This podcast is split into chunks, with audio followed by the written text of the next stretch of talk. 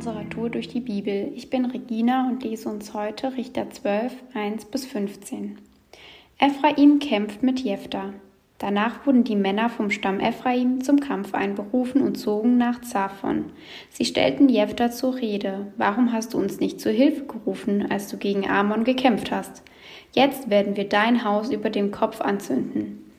Als ich und mein Volk im heftigen Streit mit den Ammonitern gerieten, habe ich euch gerufen, antwortete Jephthah. Doch ihr seid nicht zu unserer Rettung gekommen.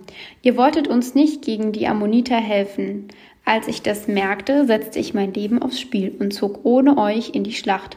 Und der Herr schenkte mir den Sieg über die Ammoniter. Warum also seid ihr zu mir heraufgekommen und wollt jetzt gegen mich kämpfen? Die Ältesten von Ephraim antworteten, Ihr seid doch nichts weiter als Flüchtlinge aus Ephraim. Schließlich liegt Gilead mitten in Ephraim und mitten in Manasse. Da sammelte Jephthah alle seine Leute, griff die Männer von Ephraim an und besiegte sie. Die Männer von Gilead besetzten die Furten des Jordan, die nach Ephraim führten. Und immer wenn ein Flüchtling aus Ephraim kam und sagte, ich möchte hinübergehen, fragten ihn die Männer aus Gilead, Gehörst du zu Stamm Ephraim? Antwortete der Mann nein, forderten sie ihn auf, sag einmal Schibolet. Wenn er dann Sibolet sagte, weil er das Wort nicht richtig aussprechen konnte, packten sie ihn und brachten ihn an den Furten des Jordan um. Auf diese Weise kamen damals 42.000 Männer vom Stamm Ephraim ums Leben. Jephthah war sechs Jahre lang Richter in Israel. Als er starb, wurde er in einer der Städte von Gilead begraben. Nach Jephthah wurde Ibzan Richter in Israel. Er lebte in Bethlehem und hatte 30 Söhne und 30 Töchter. Ibzan verheiratete seine Töchter mit Männern außerhalb seiner Sippe und holte für seine Söhne 30 junge Frauen von außerhalb in seine Familie. Er war sieben Jahre lang Richter in Israel. Als er starb, wurde er in Bethlehem begraben.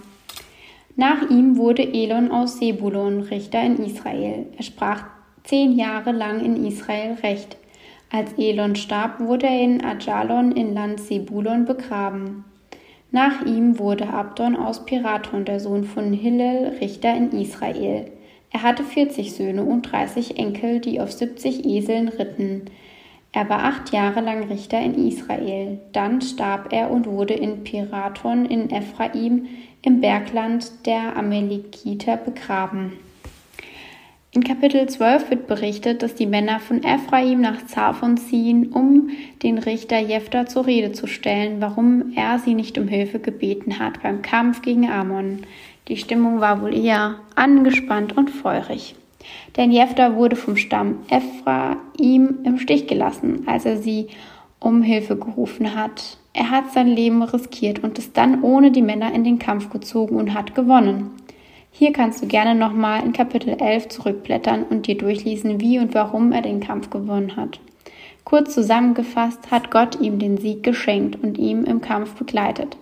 Und hier kommen wir auch zum zentralen Gedanken von Kapitel 12.